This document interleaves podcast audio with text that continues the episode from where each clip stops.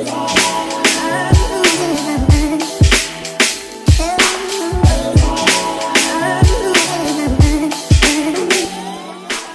bienvenue sur le KSU Show. Aujourd'hui, nouvel épisode du Mindset Monday. J'ai appelé cet épisode Soyez responsable. Alors, c'est marrant parce que j'ai décidé de faire cet épisode, d'utiliser ce thème il y a des semaines déjà. J'allais pas l'illustrer avec l'exemple que je vais utiliser aujourd'hui, mais euh, encore une fois, c'est quelque chose qu'on peut appliquer dans, dans tout ce qu'on fait. Alors, Aujourd'hui, mon but, c'est de euh, partager ma perspective sur la situation actuelle, tout en illustrant mes propos sur la responsabilité et à quel point on doit tous agir euh, de manière responsable. Alors, je tiens à m'excuser déjà si euh, je suis émotionnel quelque part à travers ce podcast parce que on est dans une situation particulière et je je réagis, j'ai des sentiments partagés par rapport à tout ça. Et je tiens à m'excuser également si euh, je deviens impoli à certains moments, euh, parce que ça risque d'être plus fort que moi. Mais voilà, c'est le cœur qui parle aujourd'hui. Alors, soyez responsable. Qu'est-ce que ça veut dire d'être responsable? Alors, il faut comprendre qu'on contribue tous aux résultats de notre vie, mais également euh, aux résultats de la vie d'autrui. Et une fois qu'on a compris euh, ces résultats, il devient, de, il devient de notre responsabilité de les pousser vers une situation plus stable et plus bénéfique, autant que ce soit pour vous que pour les autres. Et euh, le pouvoir de faire quelque chose de bien ou de mauvais est entre vos mains. Et c'est ce que j'appelle être responsable. On contribue tous euh, à la société, on contribue tous à hum, l'impact qu'on va avoir sur les autres, sur nous-mêmes, et nos contributions peuvent avoir deux effets. Elles peuvent soit faire basculer le monde vers quelque chose de meilleur, vers le paradis, vers le bonheur, appelez ça comme vous le voulez, ou alors elles peuvent faire hum, basculer les choses vers quelque chose de mauvais, vers le chaos, vers l'enfer. Encore une fois, appelez ça comme vous le voulez. C'est une question de choix au final, et c'est ce que j'appelle être responsable. Alors aujourd'hui, on est dans une situation particulière et j'aimerais aborder euh, le sujet du euh, coronavirus, euh, de cette crise qu'on est en train de vivre actuellement et, et je ne sais pas si on aura l'occasion d'en vivre d'autres, si tout se passe bien avec celle-ci, bien entendu, mais c'est quelque chose de très particulier. Alors j'aimerais donner mon avis parce que j'estime que j'ai des gens qui m'écoutent et je pense que on a tous des devoirs quelque part, des devoirs moraux et on doit partager notre opinion, notre perspective selon les sujets d'actualité et éventuellement, pourquoi pas, euh, apporter une voix qui sera bénéfique pour d'autres. Alors voilà mon devoir et voilà pourquoi je le fais. Alors, je vais pas m'attarder sur le côté euh, scientifique aujourd'hui, mais euh, juste pour vous donner un peu des chiffres et mettre les choses un peu en perspective et pourquoi pas vous donner euh, des informations auxquelles vous n'avez pas pensé. Alors, qu'est-ce qu'un virus? Un virus, c'est un agent qui s'installe dans vos cellules et qui se reproduit dans votre corps. Ok? Euh, Encore une fois, j'ai pas allé chercher très loin aujourd'hui dans le côté scientifique. Le coronavirus, qu'est-ce qu'on sait à propos de ce virus? Alors, c'est une variété de virus qui ont tous une certaine particularité. Il y a plusieurs coronavirus. C'est celui qu'on auquel on fait face aujourd'hui qui s'appelle le Covid 19 on sait principalement qu'il attaque certaines cellules euh, du système respiratoire. Alors, encore une fois, je ne vais pas m'attarder là-dessus parce que c'est quelque chose que vous avez déjà entendu euh, auparavant dans les news. Alors, comme on le sait, les symptômes sont la toux, une toux sèche, etc., éventuellement des maux de tête, mais surtout des problèmes respiratoires. Et pour ceux qui doivent être amenés aux urgences, eh bien, on expérience des, euh, des sentiments de comme si on coulait, comme si on, suffoquait. Alors voilà, c'est euh, horrible rien que rien que d'y penser. Maintenant parlons un peu des, euh, des chiffres qu'on nous présente parce qu'on a plein d'informations, on a plein de bonnes informations, on a plein de mauvaises informations. Encore une fois, moi je suis pas un expert du tout dans le domaine, il faut savoir sa place et euh, il y a des gens qui sont très qualifiés pour ça. Vous m'avez entendu parler des fois de la médecine conventionnelle, de certains médecins. Et c'est là plus que jamais que ces gens ont, la place, ont leur place dans la société.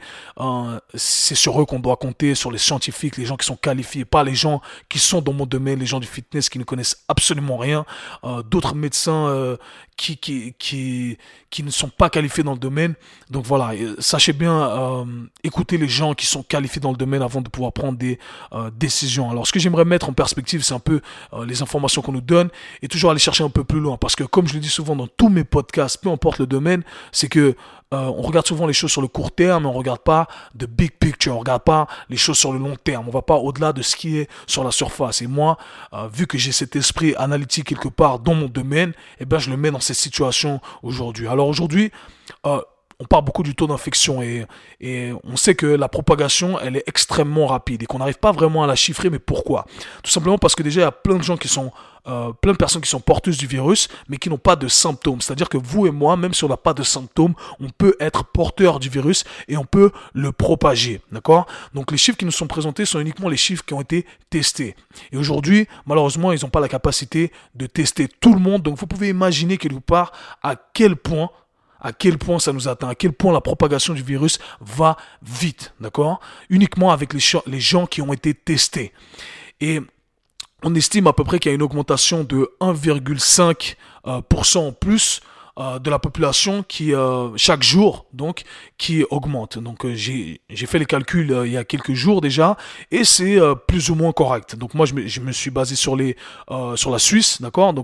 Euh, on a une fois 1,5 euh, fois plus de cas par jour euh, que le jour précédent, d'accord? Donc, comme j'ai dit, j'ai fait le calcul et ça, ça matchait. Et ce que j'ai vu, c'est que on était passé de 1400 à 2200 hier, donc c'est les chiffres que j'ai actuellement qui ont été mis à jour. Donc pour la Suisse, encore une fois, vous pourrez faire le même calcul pour euh, votre pays, fois 1,5 par jour. Donc juste pour vous donner une estimation de à quel point ça peut aller vite et à quel point c'est important qu'on fasse le nécessaire et qu'on soit responsable. Alors aujourd'hui, sûrement les chiffres qui vont tomber, on va être à peu près à, à peu près à 3300 cas contaminés. Mardi, on sera à peu près à 4950 cas mercredi à 7500 à peu près, 7425. Jeudi, 11 000. Vendredi, 16 700. Samedi, 25 000. Et dimanche, 37 500 cas à peu près. Alors, juste pour que vous vous rendiez compte de l'ampleur des choses, et ça c'est uniquement les chiffres testés, et encore une fois, je pense pas qu'on aura l'occasion de tester toutes ces personnes-là, mais c'est pour vous dire à quel point ça va vite. Maintenant, on, parle souvent de la sévérité de la maladie, on ne sait pas, il y a plein d'informations encore une fois. Est-ce que la maladie est sévère ou pas? Alors, les gens au début euh, commençaient ces débats et disaient euh, le taux de mortalité n'est pas vraiment important. Et ça encore, ça me choquait, mais je reviens après. Alors, au début, il y, a, deux semaines, quand j'ai commencé à parler de tout ça, on me disait non, mais c'est pas important, la grippe tue deux fois plus que euh, le coronavirus. Et euh, et on nous disait que le coronavirus tuait à peu près 1% des personnes affectées. Et euh, aujourd'hui, les chiffres sont totalement différents. Les experts nous disent que ces chiffres montent jusqu'à 4%. On est plus vers les 4%. Donc 4% des gens affectés euh, vont mourir à cause de ce virus. Alors pourquoi on ne pourra pas comparer à la grippe? Et dès le début, je disais, on ne peut pas comparer ces deux données. Pourquoi?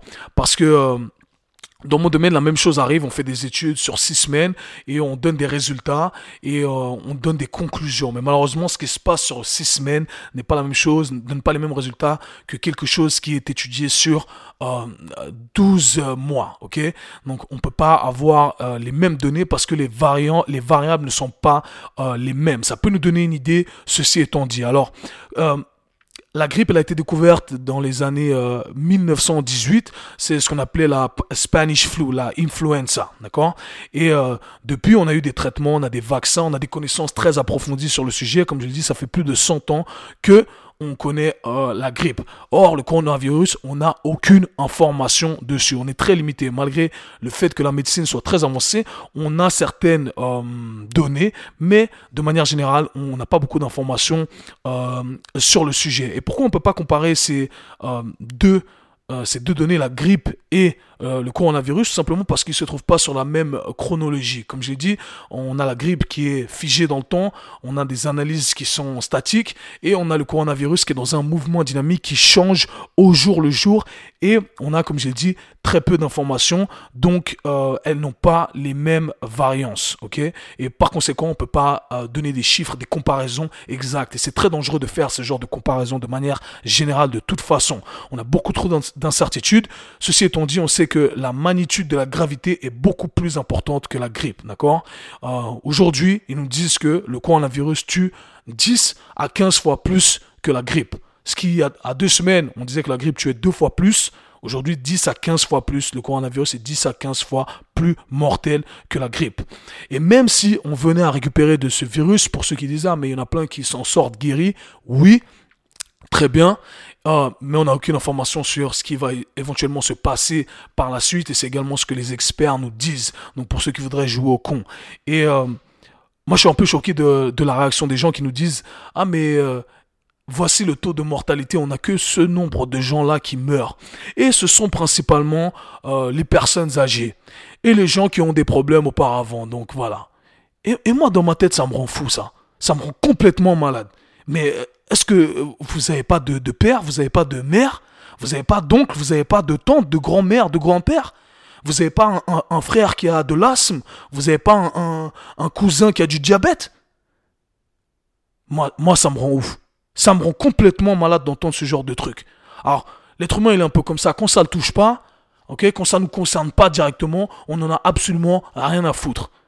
Mais quand vous mettez les choses en perspective, quand ça va vous toucher à vous, quand ça va toucher vos proches, qu'est-ce qu'on va faire à ce moment Qu'est-ce qu'on va faire? Qu'est-ce qu'on va dire? Est-ce qu'on va s'en foutre de la même façon? Je crois pas. Et c'est ça le problème, c'est qu'il faut pas attendre que la situation soit trop grave pour pouvoir agir. Et le, vrai problème de ce virus, c'est comme je l'ai dit, c'est la propagation qui continue à vitesse euh, qu'on n'arrive pas à expliquer. Et ce qu'il faut savoir, c'est que euh, les chiffres qu'ils nous donnent aujourd'hui, c'est que 10% des gens infectés doivent être amenés aux urgences. Et le problème, c'est que les ressources de notre système sanitaire, les ressources dont, notre système sanitaire dispose sont très limitées. Même en temps normal. Si vous avez déjà été aux urgences en temps normal, vous faites, euh, vous passez 3 heures, euh, on attend 4 heures, voire plus selon votre cas, parce que, bien entendu, il y a une hiérarchisation des priorités. Alors imaginez dans ce cas-là présent, toutes les personnes qui sont amenées à l'hôpital en urgence en même temps. Le système sanitaire aujourd'hui est débordé. On n'a pas assez de ressources pour traiter tous les patients. On n'a pas assez de personnel, on n'a pas assez de machines, on n'a pas de médicaments et je reviendrai tout ça, euh, sur tout ça après. Mais le problème c'est que le fait que le, staff euh, médical soit débordé, ça va créer deux problèmes. Le premier problème c'est que le taux de mortalité dû au débordement et au manque de traitement de ressources qu'on pourra accorder aux patients va augmenter. Et comme d'autres maladies infectieuses, euh, on pourrait les guérir très rapidement si on a les ressources pour le faire. Ce qui peut être petit, ça peut être guéri très rapidement, mais ce qui peut être petit et qui n'est pas guéri directement, ça peut se transformer en un grand problème. Et c'est ce qui se passe aujourd'hui. Les gens n'auront pas la capacité d'être traités tout simplement parce qu'on n'a pas les dispositions pour le faire. Alors oui, certes, on aurait pu guérir le problème parce qu'on a les capacités pour le faire éventuellement. Mais on n'a pas les dispositions actuelles pour le faire parce que le système sanitaire est débordé. Et c'est là où il en va de notre responsabilité de garder ça en tête et de se dire, OK, le but, notre but à nous, c'est de stopper justement, d'aplatir cette courbe, d'aplatir ce pic pour que le système sanitaire ne soit plus débordé et puisse traiter le plus de gens possible. D'accord? Et c'est ça le but. Le deuxième problème qui vient ici, c'est que le système sanitaire va devoir sélectionner, va créer une hiérarchisation euh, des vies. C'est-à-dire que le système sanitaire va passer, il est déjà d'ailleurs, hein, depuis une semaine déjà, euh, en état d'alerte de guerre. C'est-à-dire que votre, euh, votre médecin a le droit, selon la loi, ou pas a le droit, doit, doit, parce qu'il n'a pas le choix, euh, mettre la priorité sur les gens qui ont en plus la probabilité de survivre. Alors qu'est-ce que ça veut dire concrètement? Parce que les gens, il faut les choquer pour qu'ils comprennent exactement ce qui se passe. Ça veut dire que les gens qui ont un certain âge, d'accord, vont être laissés de côté.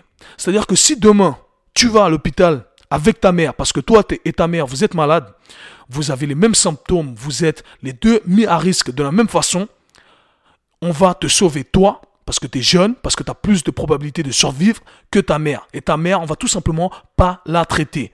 Et c'est pas parce qu'on veut, c'est tout simplement parce qu'on peut pas. On doit choisir. Et c'est ce qui se passe. Et c'est ce qu'ils appellent l'état de guerre, ok? Euh, et ça, c'est un gros problème. J'espère que les gens vont garder ça en tête. Alors, les situations extrêmes nécessitent des procédures extrêmes. Je suis choqué encore que l'être humain n'apprend pas des histoires passées. Alors, certes, il y a toujours des variables qui sont différentes quand on rencontre un nouveau problème, peu importe la situation, peu importe euh, l'exemple que j'utilise, mais on doit pouvoir s'inspirer de l'histoire pour faire euh, les démarches nécessaires et euh, prendre les mesures nécessaires de la manière la plus intelligente. Alors par le passé, il y a eu d'autres épidémies. Alors certains historiens nous disent que cette épidémie est sans doute la plus grave, la crise la plus grave qu'on a expérimentée, en tout cas depuis les 100 dernières années. Et on n'est que au début. Alors j'imagine pas où ça va, où ça va amener. Et par le passé, on a eu une, une crise qui, qui, a démarré en Asie également, qui est, qui est le virus qu'on appelait le, euh, le SARS. ok? Et euh, quand, il a été, euh, quand il a fait surface en Asie, en Asie, ils savent prendre les mesures nécessaires. Alors, ce qu'ils ont fait, c'est qu'ils ont utilisé des euh, mesures extrêmes pour une situation extrême parce qu'ils ont vu que le virus se propageait de manière euh, exponentielle. Alors, ce qu'ils ont fait, j'ai mis, encore une fois, j'ai posté tout ça sur euh, Instagram la dernière fois, et c'est pas moi qui le dis, je lis les études, je lis les études sur PubMed, et j'ai mis un screenshot d'une étude sur PubMed.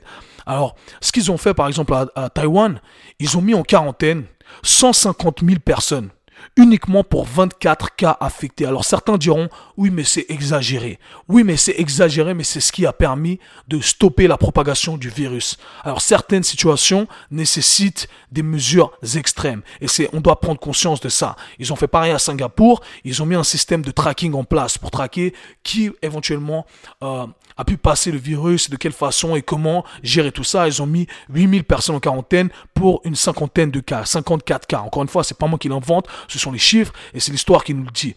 Alors aujourd'hui, je suis choqué de voir les gouvernements euh, qui sont très euh, relax par rapport à tout ça. Et je regarde dans la rue aujourd'hui, moi je suis à la maison et tout le monde est dehors, les gens vont dans les cafés, les gens n'ont absolument rien à foutre, absolument rien à foutre, mais ils se rendent pas compte de la gravité euh, des choses. Et comme je l'ai dit auparavant, on n'a plus de ressources. Encore une fois, j'ai eu cet éveil parce que j'ai eu l'occasion de parler au staff médical directement. Moi, je regarde pas la télé, je regarde pas la radio, j'ai pas les informations sur Twitter. Et en général, je zappe un peu tout ça, le monde extérieur. Mais quand j'ai l'occasion de faire mes recherches plus approfondies, que je lis les recherches, que je lis la science et j'ai euh, l'avis des experts sur le terrain, eh ben c'est là où je commence à me dire, ok, il y a quelque chose. Et euh, c'est pour ça que j'essaie de faire cet éveil quelque part chez les gens. Alors, aujourd'hui, on n'a pas de médicaments pour traiter les gens. Les gens prennent des exemples, euh, oui, mais regarde comment ils ont géré ça là-bas et là-bas. Le problème, c'est ça. Regardez le problème profond. C'est un problème de système, en fait, qu'on a aujourd'hui. Ce virus, il dévoile un vrai problème de système. Il dévoile pas, c'est pas le virus en soi qui est dangereux. C'est tout le système qui met à risque et qui va causer plus de morts. Alors, vu qu'on n'a pas de ressources, on n'a pas de médicaments. Les médicaments sont fabriqués où? Les sont fabriqués en Asie. Mais en Chine, en Corée du Sud. Et ces pays-là sont quarantaine. Donc on ne peut pas euh, nous livrer ces médicaments éventuellement. Euh, on sait que ce virus attaque le système respiratoire. Alors les personnes qui sont amenées euh, à l'hôpital en urgence doivent être intubées, utiliser des machines pour assister leur système respiratoire. Mais aujourd'hui on nous dit de rester à la maison. Pourquoi? Ceux qui ressentent des symptômes. Parce qu'on n'a plus assez de machines pour aider les gens. Et ces machines sont fabriquées en Corée du Sud qui, telle, est en quarantaine qui sûrement doit fabriquer plus de machines pour ses propres cas à elle. Ok? Donc, comprenez un peu la gravité des choses et c'est un peu cet effet boule de neige qui fait déborder les choses. Alors, les gens, vous m'entendez un peu avec ce message un peu... Euh, un peu parano, qui fait peur. Et oui, et c'est la solution. J'entends beaucoup de gens dire, non mais il faut pas avoir peur, il faut continuer à vivre sa vie, mais ferme ta gueule, ferme ta gueule, ok? Parce que les gens ont aucune idée de quoi ils parlent, et surtout ces gens qui ne sont pas des experts. Encore une fois, je dis, je ne suis pas un expert dans le domaine, mais la population, euh, le monde de la santé, je le vois principalement dans les réseaux sociaux, ils sont en train de me dégoûter, dégoûter. Toutes les personnes fitness, euh, certains médecins fonctionnels, certains qui sautent sur l'occasion pour vendre des produits, pour faire des trucs, pour profiter du, euh, du malheur des autres. Ça me rend fou. Alors vous allez entendre sûrement des gens dire oui, mais et, bah, et pas peur, c'est juste un virus comme un autre. Alors oui, certes, il y a certains trucs qu'il faut prendre en considération et je vais en parler à la fin, mais ces gens n'ont aucune idée de quoi ils parlent. Ils savent absolument pas de quoi ils parlent. Alors quand vous entendez euh, le gourou connard qui dit euh, non mais mangez juste du curcuma et faites de la méditation, ça va aller, ferme ta gueule, ok? La personne fitness qui vous dit non mais euh, on continue à s'entraîner parce que voilà, venez tous à ma salle, etc. Ferme bien ta gueule toi aussi. Et si quelqu'un connaît une application pour gifler les gens à travers le wifi, euh, faites-la moi, faites partagez-la moi, hein, parce que je peux pas les gifler en vrai. Donc euh, voilà. S'il y a quelqu'un qui a cette application, envoyez-la moi. C'est un scandale ce qui se passe, les gens qui profitent du malheur des autres. Mais bref, c'est pas euh, mon cas. J'ai toujours dit que j'allais toujours garder mon intégrité et je le fais. Aujourd'hui, j'ai pas de ressources, ok? J'ai décidé de couper toutes les sessions que j'avais à faire parce que j'essaie d'être responsable. Euh, des gens qui voulaient continuer à travailler avec moi, malgré ce temps de crise, parce que des gens qui prennent moins au sérieux que d'autres peut-être, eh ben moi j'ai décidé de ne pas le faire. Euh, mon business en ligne également euh, prend un coup, parce que les gens n'ont plus accès aux salles de sport, ou du moins n'auront plus accès. Alors, tout ce que je dis, c'est j'essaie d'être responsable, et je perds énormément là-dedans. Je perds énormément, mais il faut pas être égoïste. À, l'époque, dans laquelle on vit maintenant, là, cet état particulier, eh ben, on peut pas être égoïste. Et ça mon problème, ça me dégoûte de voir les gens à quel point, à quel point ils sont égoïstes. Donc mon message c'est ça, c'est alors soyez parano. Soyez parano et ayez peur, et c'est normal, mais faites-le de manière responsable. L'un n'empêche pas l'autre. Vous allez sûrement entendre des gens vous dire Ah, mais j'ai autant, euh, je peux très bien mourir en étant shooté par une voiture. Oui, c'est vrai, mais la probabilité n'est pas la même. Et ce sont deux cas qui sont différents, ce sont deux variances qui sont différentes. Pourquoi? Parce que un cas est systématique, ok, et un cas est particulier. Se faire shooter par une voiture, c'est particulier, d'accord? Alors que l'autre, c'est systématique. C'est ça la différence, d'accord? Ce qui veut dire que si je n'agis pas contre la probabilité de mon intérêt personnel et celui des autres, je vais aider la propagation du virus. Et d'autres personnes vont mourir. C'est systématique. Si je sors et que j'ai les symptômes, je vais le passer à quelqu'un qui va le passer à quelqu'un d'autre. Éventuellement, quelqu'un d'autre va euh, payer les conséquences. Alors que si vous sortez dans la rue, c'est pas systématique à chaque fois que je sors dans la rue, ben je vais shooter, euh, je vais me faire shooter par une voiture. Alors il faut mettre les choses dans la même échelle et les gens comprennent pas ça. Et c'est ce que j'essaie d'apporter aujourd'hui, c'est un peu de perspective. Alors vous allez sûrement entendre des gens dire ah mais la Chine a suggéré les choses, euh, voilà comment elles sont. Oui. Alors pourquoi il faut pas comparer à la Chine? Encore une fois, je vais vous donner des chiffres parce que j'aime utiliser les mesures objectives. Si on compare euh, le nombre de décès par rapport au nombre de personnes infectées. Vous allez voir à quel point la Chine est beaucoup plus efficace que nous. Et je tiens à le dire, je, suis, je pense sincèrement qu'on est de loin, de loin aussi efficace que la Chine. Alors j'ai pris ces chiffres il y a euh, deux jours quand je prenais mes notes. En, Chine, ils étaient à 80, 80 849 cas. Et c'était stable, parce qu'ils ont réussi à gérer la situation, donc plus de propagation, ok? Du moins pas énorme. Et on avait 3100, à peu près 3199 décès, d'accord? Donc presque 3200 décès, ce qui représente 4%. Donc 4% des gens infectés sont morts en Chine. Cool. Maintenant, j'ai regardé l'Italie, et l'Italie, ce qui est plus représentatif de ce qui va se passer chez nous réellement, ok? Euh, Ils ont eu, euh, ils avaient 21 157 cas pour 1441 euh, morts, ce qui représente à peu près 7% on a une différence énorme. On a une différence de 3%. Ce qui est énorme. Les gens ne s'en rendent pas compte. Alors, on ne peut pas comparer la Chine et, nos pays ici au ralenti en Europe. On ne va pas à la même vitesse. Quand la région en Chine a été affectée, eh ben, ils ont fait le nécessaire, ils ont mis tout en quarantaine, tout de suite. Ils ont réussi à construire des hôpitaux. Ils ont construit un premier hôpital avec 3000 lits. Encore une fois, ne me citez pas sur les chiffres exacts, hein, mais c'est à peu près ça. Avec 3000 lits en trois semaines à peu près. en trois semaines, ils ont construit un hôpital. Ici, ça prend 6 mois à 12 mois pour construire 10 à 20 mètres d'un trottoir. Les mecs, on n'est jamais aussi efficace que les Chinois. Alors je dis ça un peu la rigolade, mais c'est la vérité. Donc on ne peut pas comparer ce qui s'est passé là-bas et ce qui se compare, euh, ce qui se fait chez nous. Parce qu'on ne va pas à la même vitesse, on n'est pas aussi efficace. On ne sait pas gérer ce genre de choses-là. Alors tout ça pour dire que euh, je suis un peu choqué de ce qui se passe, les décisions du gouvernement qui sont ralenties. Euh, et de notre, notre réaction à nous, de croire qu'en fait on est intouchable, que ça va pas nous toucher à nous, alors que nos voisins à côté euh, sont en train de, de mourir, sont en quarantaine. C'est un truc de malade. Comment les gens ne réalisent pas que ce qui s'est passé là-bas, ce qui se passe en Italie va venir exactement chez nous? La même chose, exactement la même chose. Et on doit tous être responsables et faire le nécessaire pour que ça n'arrive pas. Aujourd'hui, c'est pas, il n'y a pas de super-héros ici. Il suffit pas d'être courageux. Ok? On n'est pas en train de combattre des ennemis. On combat quelque chose qu'on ne peut pas voir. Et le seul moyen d'arrêter ça, c'est d'être responsable et de rester à la maison, suivre les instructions. Cherchez pas à être belle. C'est la pire des choses qui va euh, pouvoir nous arriver. Et encore une fois, pour l'instant, ça n'a pas l'air important parce que ça ne vous touche pas. Mais quand ça va nous toucher, parce que vous avez, une père, vous avez un père, vous avez une mère, vous avez une tante, comme je dis, vous avez des gens qui sont à risque. Et peut-être vous êtes à risque et vous ne savez même pas. Et eh ben là, ça va être moins drôle. Là, ça va être moins drôle. Et je vais finir par un truc très simple. Euh, c'est que, à la fin, mieux vaut me blâmer moi, ok, d'avoir été un peu trop parano, et on pourra en rigoler, plutôt que de me donner raison et de dire, ah putain, en fait, merde, on aurait dû être plus parano. Ok? Et c'est ce que je vais dire et je vais conclure avec ça.